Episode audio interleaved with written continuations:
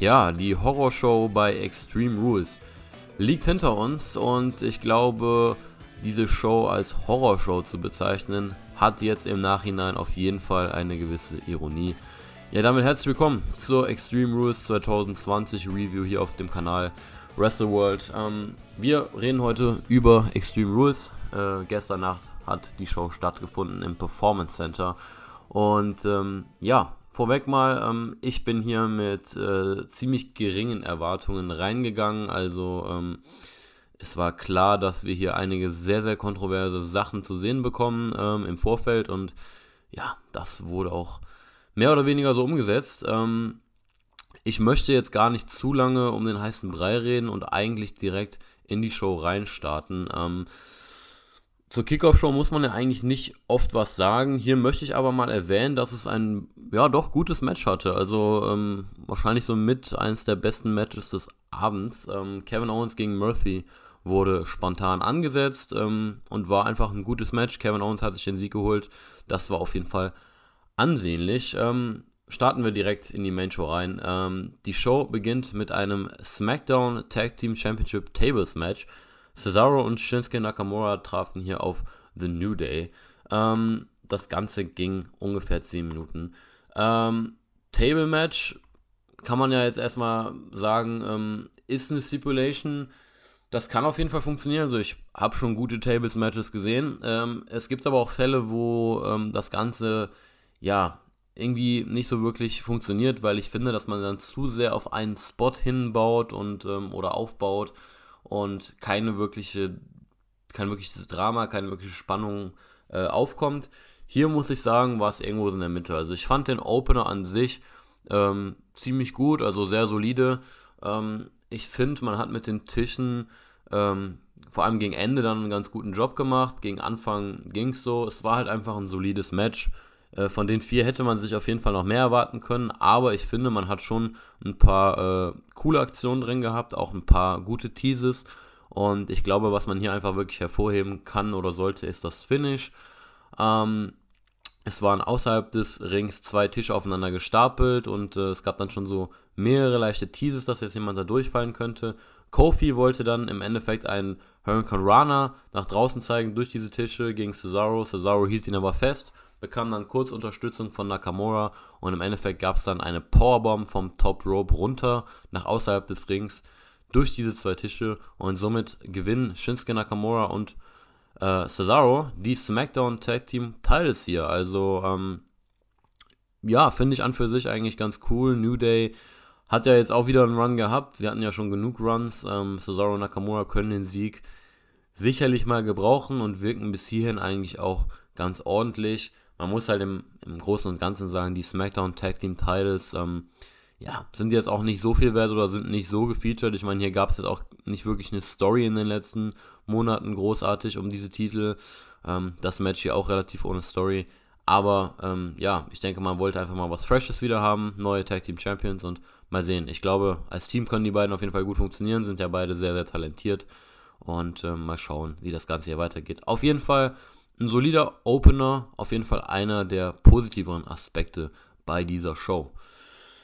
Ähm, als zweites gab es dann das SmackDown Women's Championship Match. Bailey gegen Nikki Cross. Ähm, vor dem Match gab es noch eine, eine Backstage, ja, Promo oder Motivationsspeech für Nikki Cross, die einfach ein bisschen komisch gewirkt hat. Und dann gab es dann das Match Bailey gegen Nikki Cross man hat hier so ein bisschen den Fokus darauf gelegt, dass ähm, ja, Nikki Cross einfach ähm, Selbstbewusstsein-Probleme hat, also dass sie sich den Sieg gar nicht wirklich zutraut, nach dem, was in, bei den Weeklies in den letzten Wochen so passiert ist. Und ich fand es nice, dass man am Anfang auch so ein bisschen darauf eingegangen ist. Also Bailey ähm, hat so ein bisschen mit ihr gespielt und wollte wirklich ihr diesen Eindruck geben, so ja, du hast eh keine Chance gegen mich und hat einfach einen sehr ähm, ja, arroganten und sicheren Eindruck gemacht. Das ist ja dann danach so ein bisschen zum Verhängnis geworden, also das fand ich eigentlich ganz cool umgesetzt. Vom Wrestling her war das auch echt solide, fand ich. Ähm, es hat sich nur ein bisschen gezogen, also ähm, ich glaube, zwei, drei, vier Minuten weniger hätten es auch getan. Ähm, oder ein bisschen schnellere Pace gegen Ende noch. Ähm, das Finish ähm, leicht unclean, hatte ich jetzt nicht so ein Problem mit, ähm, vor allem nicht bei so einem Übergangsmatch. Sasha Banks war ja auch ringside, hat Bailey dann ja, diesen diesen Auf Aufsteigring, wo Boss draufsteht, gegeben. Und ähm, damit hat sie dann zugeschlagen, als der Ref das nicht wirklich gesehen hat und hat danach ihren Finisher gezeigt und ähm, hat so das Match gewonnen. Ähm, ja, ich würde hier ähnlich sagen wie beim Opener. Also der Opener hat mir ein bisschen besser gefallen, aber war dennoch ein ganz solides Match. Also ähm, ja, klar, das Finish kann man jetzt in Frage stellen, hat mich aber hier gar nicht so sehr gestört. Da gab es auf jeden Fall andere Finishes an diesem Abend, die mich mehr gestört haben. Als nächstes sollten wir dann das United States Title Match zu sehen bekommen. Apollo Crews gegen MVP. Die Kommentatoren haben uns dann aber hier informiert, dass äh, Apollo Crews anscheinend ähm, ja, anwesend war, allerdings nicht den Test, also den Physical Test bestanden hat vor dem Match. Also er hat anscheinend noch Verletzungen von diesem Full Nelson von vor ein paar Wochen und kann deshalb nicht antreten, also er war nicht cleared. Und äh, MVP kam dann raus, ähm, hat eine Promo gehalten und hat eigentlich gesagt, dass er wegen äh, Forfeit, also nicht Antritt von Apollo Crews, jetzt neuer United States Champion ist. Hat sich dann diesen neuen Titel, den er selbst äh, vor ein paar Wochen äh, reingebracht hat, gekrallt und ist dann gegangen, während seine Mu Musik lief und hat sich gefeiert. Und äh, es war einfach nicht so richtig klar, ja, ist er jetzt neuer US Champion oder ähm, also das wurde gar nicht wirklich aufgeklärt. Ähm, ich denke mal nicht. Also ich denke, ähm, dass das nicht so leicht geht. Und dass wir auf jeden Fall da nochmal ein Match zu sehen bekommen. Äh, wahrscheinlich dann bei Raw oder vielleicht auch beim SummerSlam. Ja, fand ich aber auch ein bisschen spontan, äh, dass man das jetzt hier erst so gesagt hat, dass Apollo Crews dann nicht da sein wird und das einfach so unklar stehen lassen hat. Also das war ähm, ja auf jeden Fall verwirrend und nicht besonders gut. Als nächstes kommen wir dann zum äh, ja, wirklich ersten kontroversen Match des Abends, das Eye for an Eye Match, Seth Rollins gegen Rey Mysterio.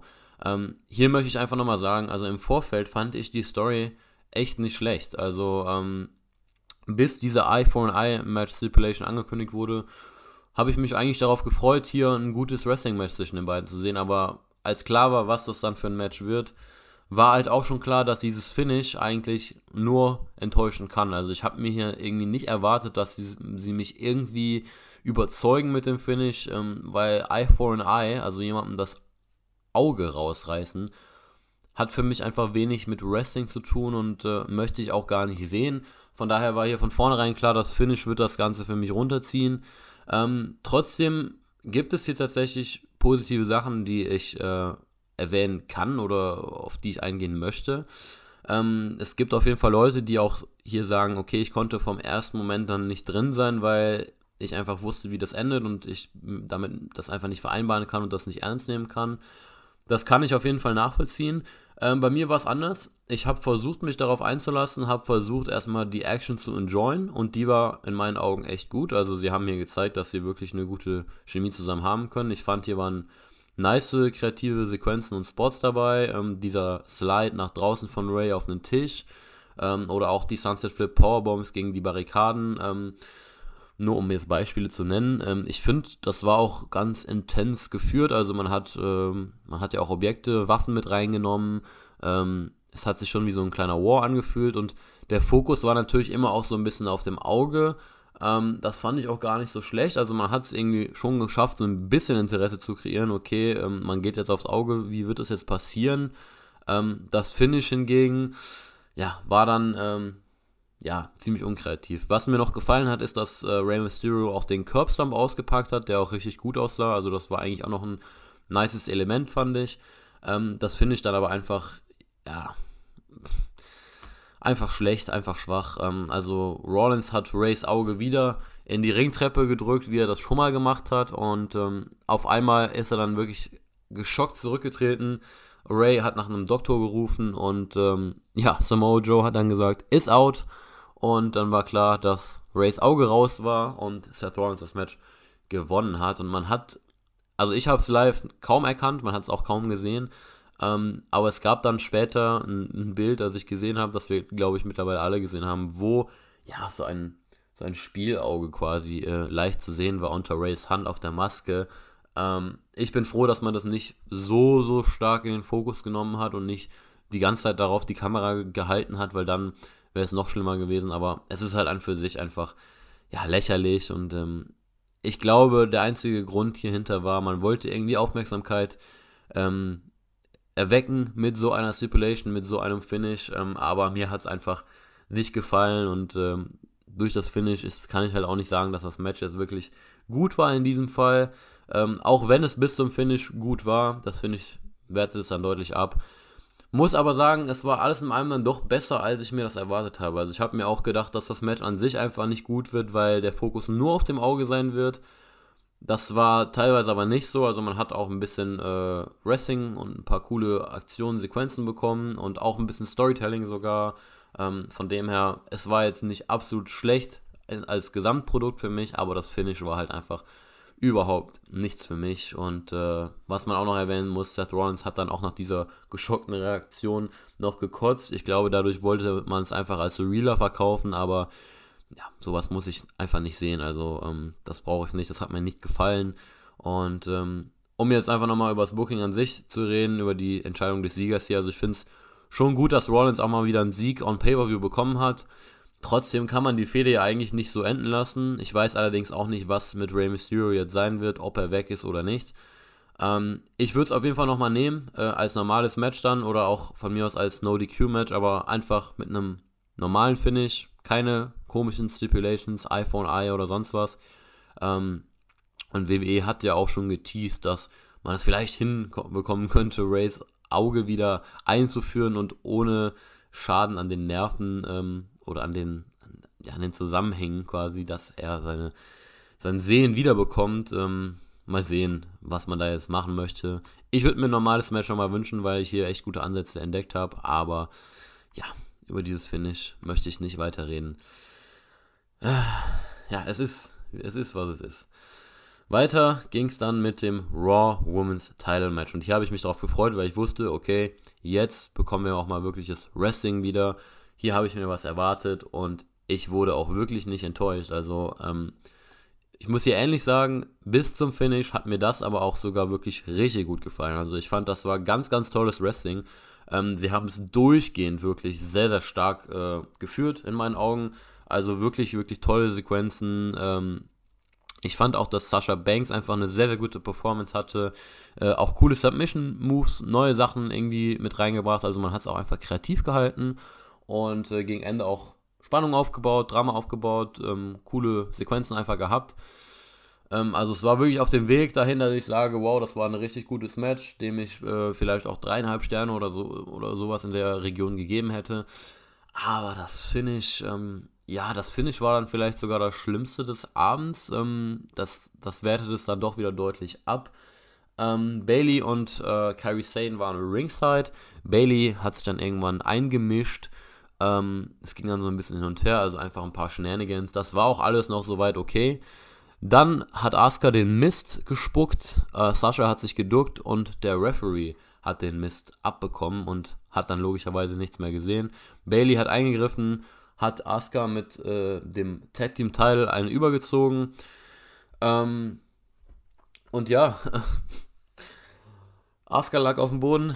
Äh, Bailey ist dann zum Schiedsrichter hingegangen, hat sich sein Oberteil ja, gepackt, also hat ihm das Referee-Shirt ausgezogen, hat es sich selbst angezogen und hat den Pin gezählt bis drei, hat dann auch veranlasst, dass die Glocke äh, geläutet wird und Sasha Banks hat sich den Raw Women's teilgenommen und ist davongezogen und Niemand weiß, ob Sasha Banks jetzt Raw Women's Championess ist oder nicht. Ich gehe auch hier davon aus, ähnlich wie bei Apollo Crews, dass das nicht durchgehen wird, sondern dass Asuka noch Raw Women's Championess sein wird und wir das Ganze einfach nochmal zu sehen bekommen. Was ich auch wirklich gerne nehmen würde, einfach dann bitte mit einem normalen Finish. Ähm, ja, alles in allem halt für mich doch ein gutes Match, aber das Finish wertet es halt einfach deutlich ab. Und einfach schade, dass man sich hier bei dieser Show für so viele, ähm, ja, komische und schlechte Finishes entschieden hat. Ähm, so viel zum Raw Women's Title Match. Kommen wir dann zum Co-Main Event. WWE Championship, Dolph Ziggler gegen den Champion Drew McIntyre. Und hier war im Vorfeld äh, die Bedingung, Dolph Ziggler darf die Stipulation auswählen, aber er hat gesagt, dass er sie erst bei Extreme Rules selber ankündigen möchte. Also auch hier wollte man, glaube ich, einfach ein bisschen ähm, Aufmerksamkeit darauf legen und so die Leute ein bisschen kriegen. Und ich muss WWE loben, die Stipulation war sogar ziemlich schlau. Also äh, was Dorf Segler sich ausgedacht hat, war gar nicht mal doof. Klar kann man jetzt argumentieren, er hätte auch eine Stipulation machen können, ähm, man kann nur gewinnen, wenn man Dolph Ziggler ist oder ähm, Drew McIntyre muss sich äh, drei Sekunden auf die Schulter legen. Ähm, so, natürlich, aber in dem Kontext von Wrestling, ähm, wie wir das bei WWE kennen, war das ziemlich clever. Und zwar war die Stipulation so, Dolph Ziggler durfte unter Extreme Rules Regeln antreten, also er hat keine Countouts, keine Disqualifications oder sonst was gehabt und Drew McIntyre hingegen musste unter normalen Bedingungen antreten. Das heißt, ähm, er durfte sich auch nicht auszählen lassen, sonst hätte er den Titel verloren. Er durfte sich nicht disqualifizieren lassen, dann hätte er den Titel verloren und ähm, ja, er wurde angezählt. Ähm, und er durfte halt einfach äh, nur unter normalen Bedingungen antreten. Also das war an für sich ganz schlau und ich finde auch, dass man das im Match sehr gut umgesetzt hat. Also das war hier mein persönliches Highlight des Abends. Ich fand das Match wirklich echt eigentlich gut, ähm, hat mir gut gefallen. Ähm, seht ihr auch in der Bewertung, dass es auf jeden Fall mein Highlight war. Ähm, einfach sehr, sehr unterhaltsam. Also McIntyre, der am Anfang versucht hat, diese Stipulation einfach ja, wegzulassen, indem er Segel einfach schnell abfertigt, hat dann aber nicht geklappt. Also wir haben auch hier ein paar coole Spots gesehen, Belly to Belly äh, auf den Announcers Table. Äh, man hat andere Objekte wirklich gut mit reingebracht, sowohl Stuhl als auch Tisch. Ähm, und man hat auch sehr auf diesen Count-Out-Factor so ein bisschen angespielt. Also Drew wäre da ein, zwei Mal wirklich fast ausgezählt worden. Und ähm, ja, man hat es auch für mich persönlich ein bisschen geschafft, ein bisschen Spannung und Excitement mit reinzubringen, auch wenn ich nie wirklich gedacht habe, Dolph Ziggler gewinnt jetzt so, aber ähm, es war besser, als ich es erwartet habe, was das angeht. Ich fand zum Beispiel nach dem Superkick, äh, Zigzag-Combo und dann dem Elbow durch den Tisch draußen, ähm, hat man das schon ganz nice geschafft, dass McIntyre es gerade so noch in den Ring geschafft hat. Und generell hatte man ja dann noch ein paar coole Konter mit äh, äh, dem Claymore-Counter in den Zigzag und ähm, auch den, äh, den Superkick. Also ähm, ja, einfach sehr unterhaltsam, wirklich gut geführt, ähm, tolles Wrestling und auch das Finish fand ich gar nicht mal so schlecht. Ähm, Segler, der einfach alles versucht hat und kurz vor dem Sieg stand, dann sich ein bisschen zu viel Zeit gelassen hat und McIntyre, der dann so mit so einem letzten Adrenalinkick den Claymore ausgepackt hat und äh, den Sieg eingefahren hat. Ähm, es war ein Übergangsmatch für Drew McIntyre, aber dafür hat es mir echt gut gefallen und ähm, ja, mal sehen, was er jetzt beim SummerSlam macht. Ich muss ihn aber auch einfach loben, also seine Title-Matches bisher haben mir alle gut gefallen. Ich fand das Match gegen Seth Rollins echt gut. Das gegen Lashley hat mir auch gut gefallen. Und das hier hat mir auch wieder gut gefallen. Jetzt wird es nur Zeit, dass er auch mal im Main Event steht, ähm, weil das hatte er bisher noch nicht. Aber WWE Title Match, Drew McIntyre gewinnt zurecht und für mich das Highlight bei dieser Show.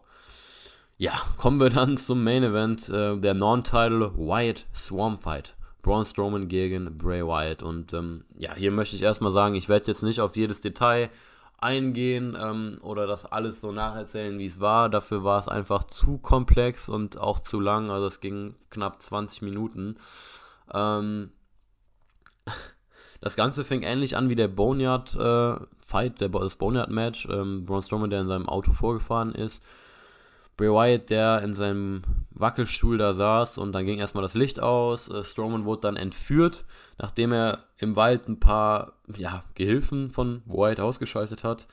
Äh, man hat sehr, sehr viel mit ähm, ja, Audioeffekten, Lichteffekten, Einblendungen hier gespielt.